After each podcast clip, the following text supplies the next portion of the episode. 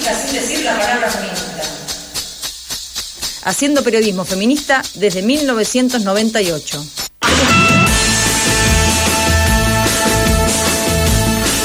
Y entre las mil flores que florecen en primavera, nosotros tenemos la mejor, la mejor del jardín de Pasamos Todes, la señora, la doctora Esther Díaz, en the house. Hola, buenas noches, muchas gracias. Y lo decimos así en alemán porque se está yendo de viaje, así que la vamos a extrañar un poco, pero nos traerá cositas, este, cositas que aprenderá. Ah, bueno, eh, ¿qué tal si la primera, la primera columna que tengo después que vengo de Europa es comentar sobre eso? Por supuesto que sí, por supuesto que sí, queremos Le digo, le digo cuáles son mis dos objetivos fundamentales, por arte y pinchas. Ah, Lindos temas. O sea, yo te puedo hacer un encarguito de popper, ponele. bueno. no, no se trata de popper, no sé, es una cosa para limpiar eh, cueros. es, algo para limpiar cueros. sí, sí, sí, sí, sí. No, está, hablando de epistemólogo Karl Popper. Exactamente, exactamente. Bueno, ¿qué tal ser...? Eh... Bueno, mira, me dijeron que preparara, que pensara algo sobre los estudiantes, sobre el Día de los Estudiantes. Sí. Y mm, ahí, eh, gracias a esta mini investigación que hice para tener este, algo para decirles ah, en, esta hermosa compañía, eh, fue que, eh, bueno, por empezar que el Día del, Estudiante es, es universal, en el sentido de que en casi todas partes del mundo existe el Día del Estudiante, pero mi gran sorpresa es que es en diferentes fechas. Y, no coincide con la primavera. Nada que ver. Y, ah, y, lo más que, y lo más para caerse de culo es que no se llama el Día de los Estudiantes por el Día de la Primavera acá en la Argentina como nos creemos todas, por lo menos ah. todes, por lo menos quien está hablando, sino que simplemente es porque el día que llegaron a la Argentina los restos de Sarmiento, que murió en el extranjero. Qué tan ático que es Entonces, por ese motivo le pusieron el Día del Estudiante y, no por lo que uno asocia con la primavera. O sea, que miren qué linda casualidad, ¿no es cierto? Porque para mí estaba naturalizado. O sea, me parecía tan coherente que es el reverdecer de todo, las esperanzas, el tener un abanico de posibilidades como hay abanicos de flores y de cosas hermosas que surgen en esta época. Y no, fue de casualidad y por una cosa necrológica, porque había llegado los restos de, Sarmiento. Bueno, así que este, los únicos que nos imitaron, va por decir una palabra, pero no, este, que siguieron, digamos, eh, haciéndolo el día del, eh, del 21 de septiembre, es en Bolivia. Ah, lo hicieron a posteriori de nosotros, como 20 o 30 años después. Es decir, porque eso fue a principios del siglo pasado. Porque vieron los festejos en Palermo, entonces dijeron, claro, bueno, ahora que decís los festejos en Palermo, lo que yo quisiera este, decirles, si me permiten, o, decir, es una pequeña reflexión de lo que fue para mí el día de la primavera, o el Día del Estudiante, que ya les digo, los asimilo como una cosa natural, todavía no puedo acostumbrarme a que son dos cosas diferentes que se juntaron de, casualidad, eh, porque bueno, como todos los que me están, bueno, por lo menos quienes me están escuchando acá saben, eh, a mí no me dejaron estudiar cuando era jovencita, eh, así que eso fue un dolor terrible en sí mismo, un, rencor con mis padres, que es el día de hoy, que, no se los perdono, y además la pérdida de un plus que nunca me voy a olvidar lo, angustiante que era para mí cada día de la primavera, porque yo quería estar entre esos chicos y chicas que estaban disfrutando. Además, una cosa es el día de la primavera hoy, cuando los chicos y las chicas tienen otra relación con el sexo, cuando las chicas pueden hacer que el novio se quede a dormir en la casa o al revés, este, eh, eh, se puede quedar la novia en la casa del novio, cosas impensables en mi época. De hecho, yo y mis dos hermanas digamos, vírgenes al matrimonio, o sea que el día de la primavera era un poco como un gran himeneo Himeneo en el sentido de que se rompían ímenes, ¿no es oh cierto? O por lo menos eso es lo que se decía o lo que corría, em, y donde se podían besar, se podían abrazar. Y una cosa muy interesante y que es totalmente diferente a lo que pasa ahora y en otras partes del mundo, es que en la época, que bueno, ya les digo, yo no pude ser una estudiante que, festejaba eso porque no, no fui estudiante de, de, joven, fui estudiante de grande. Este, pero una cosa así comparando nuestra época con, con, mitad del siglo pasado, digamos, es que no se les daba a los estudiantes de esa época por tomar alcohol. Al contrario, el alcohol era una cosa despreciada por los jóvenes, porque nos parecían que, eran los viejos de mierda los que se, que se emborrachaban. Así que los jóvenes frescos y divinos, y, no por ninguna moralina, ¿eh? por una cosa estética. O sea, no nos llamaba la atención el alcohol, para nada. En cambio ahora, o por ejemplo en los países nórdicos, es fundamentalmente para emborracharse. Hay películas nórdicas, dinamarquesas por ejemplo, en donde muestran que el día del estudiante, que no sé cuándo, cuando coincide allá en, ese lugar, este es el día en que se emborrachan, pero a, morir, que se emborrachan hasta caer, hasta caerse, o sea, muertos, como decimos nosotros, ¿no? muertos, se levantan muertos por la calle.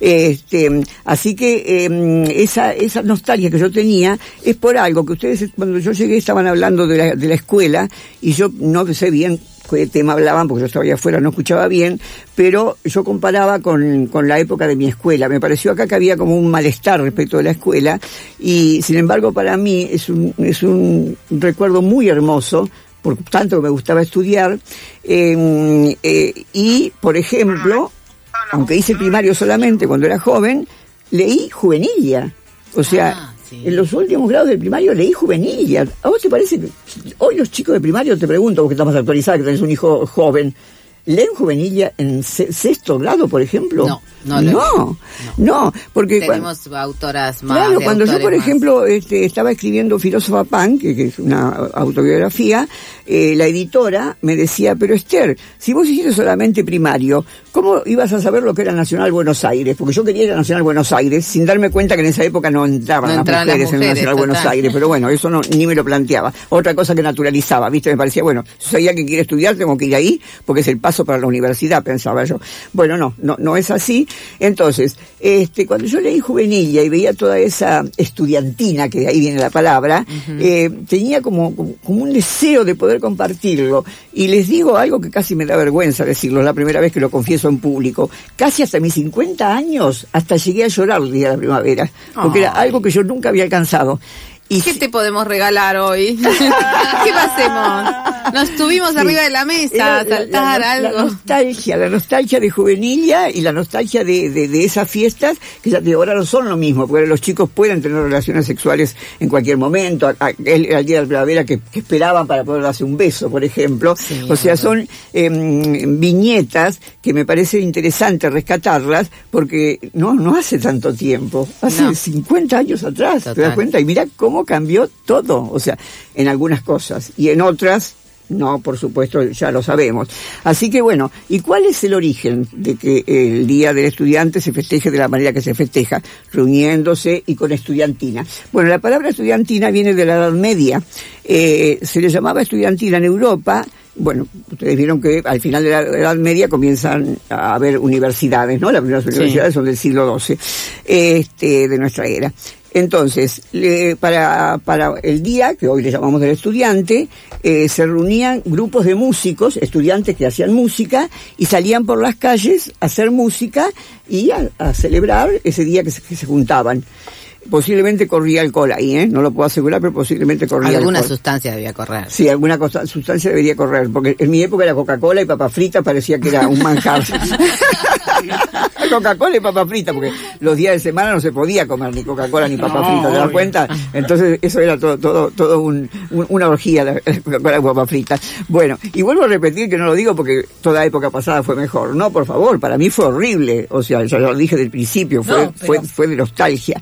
Entonces, eh, quería también rescatar lo de, lo de estudiantina, porque estudiantina, les pregunto, pero ¿no se dice hoy con un poco como de cosa despectiva? Es una estudiantina... Sí, Sí, muchas razón, veces tenés sí. razón. Como No sé. para, para menospreciar una reunión de personas adultas, dice, va, eso es una estudiantina. Claro, tal cual, tal así. cual. Y sin embargo, estudiantina era una cosa seria, porque tenían que saber hacer música y saber hacer música mientras que caminaban y cantaban, ¿no es cierto? O sea que era una cosa mm, que no era chanta como, como hoy le decimos a una estudiantina, ¿verdad? Claro. Así que bueno, son por cierto palabras que se van desvirtuando con, con el tiempo y este les, bueno, y el origen más remoto eh, es el carnaval católico, que por supuesto al lado de lo que eran mm, de que se copia el carnaval católico, que eran las bacanales romanas y las dionisíacas griegas, eh, bueno, era, era para monjitas, este, eh, es para monjitas el carnaval cristiano, al lado de lo que eran los, la- las bacanales y las dionisíacas.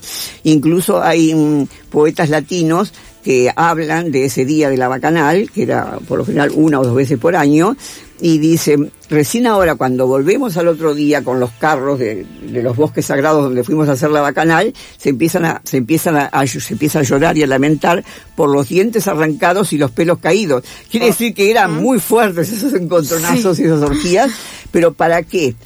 para que después el orden volviera a ser igual. O sea, era como largar un poco la presión para después otra vez volver todos los días a trabajar y ser ordenados. Sería un poco un gatopardismo. Es decir, hacer como que un día hacemos la revolución para que realmente no cambie nada. Al otro día volvemos otra vez a trabajar. Y bueno, y también había... eh, Como, como descargar, como una, claro, como una un descarga, punto de como- fuga. ta- ta- Tal cual, como, una, un- como decía Aristóteles, una catarsis. O sea, viste, Aristóteles dice que el arte, ¿por qué nos produce el placer estético? Porque es algo que tenemos adentro todos Mm. y que en ese momento, cuando nos sentimos identificados con lo que está pasando, bueno, en la pantalla o en lo que fuere, Fluye. entonces eso se larga. Se larga. Conecta. Entonces, bueno, pienso que estas fiestas tienen esa, esa finalidad y después, bueno, volver otra vez a ese colegio que bueno, que es tan criticado, no puedo hablar mucho porque yo hace muchos años que no tengo contacto con el colegio secundario, por suerte, porque fue una experiencia más horrible de mi vida dar clase en el secundario. Ah, ¿Diste clase en el secundario? Y sí, la época, yo me, me- me recibí justo cuando, cuando empezó la dictadura, mi amor, así que no pude ejercer, ni siquiera pude hacer el doctorado.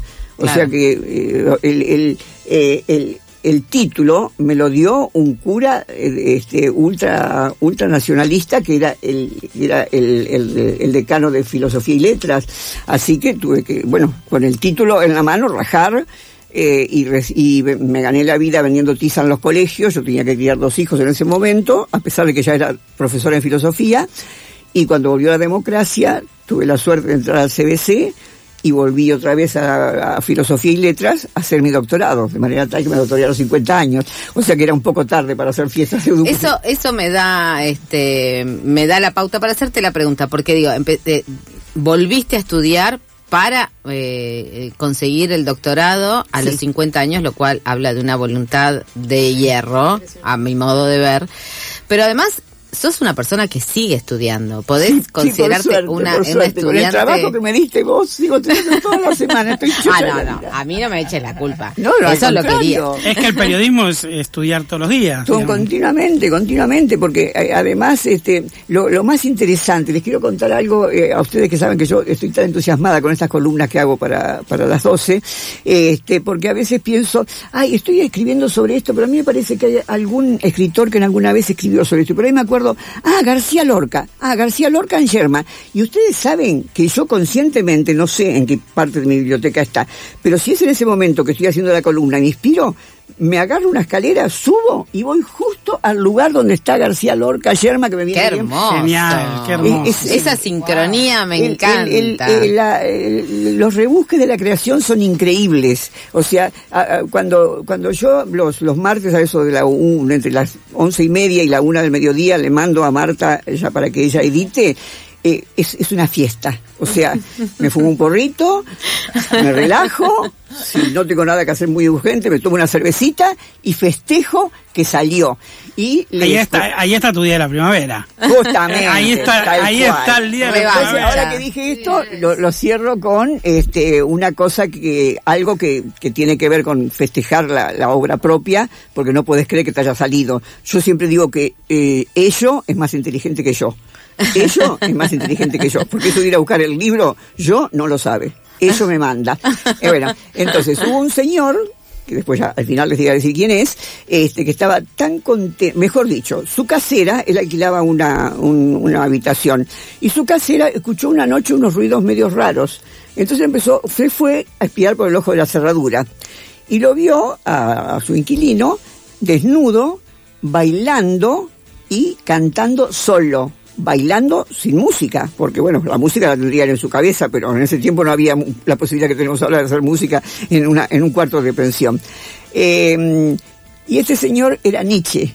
Ah. Estaba tan feliz de haber terminado en Zaratustra, su obra más maravillosa, y desde mi punto de vista la obra más maravillosa de, de la filosofía de, moderna, este, que agradecía a los dioses, a la inspiración, a, a la vida, a lo que fuera, bailando desnudo, como te gusta a vos, des- bailando desnudo, festejando su obra magna y que no podía creer que había salido de sí mismo semejante obra.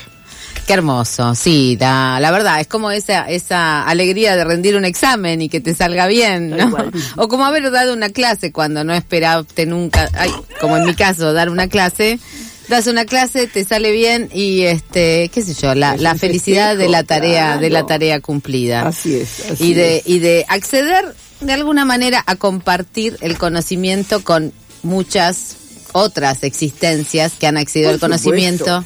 Marta, yo tengo tres generaciones de argentinos, uruguayos y brasileños que es el día de hoy que me agradecen que fui su profesora. Tres generaciones. A veces vienen y me dicen, mire, acá él, él es mi hijo y él es mi nieto. Usted fue profesora de los tres.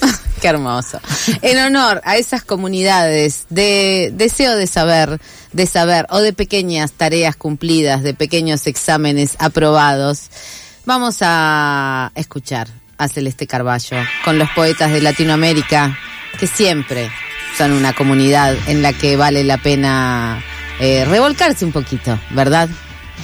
Gracias, Esther. Al contrario, un placer, como siempre. Gracias.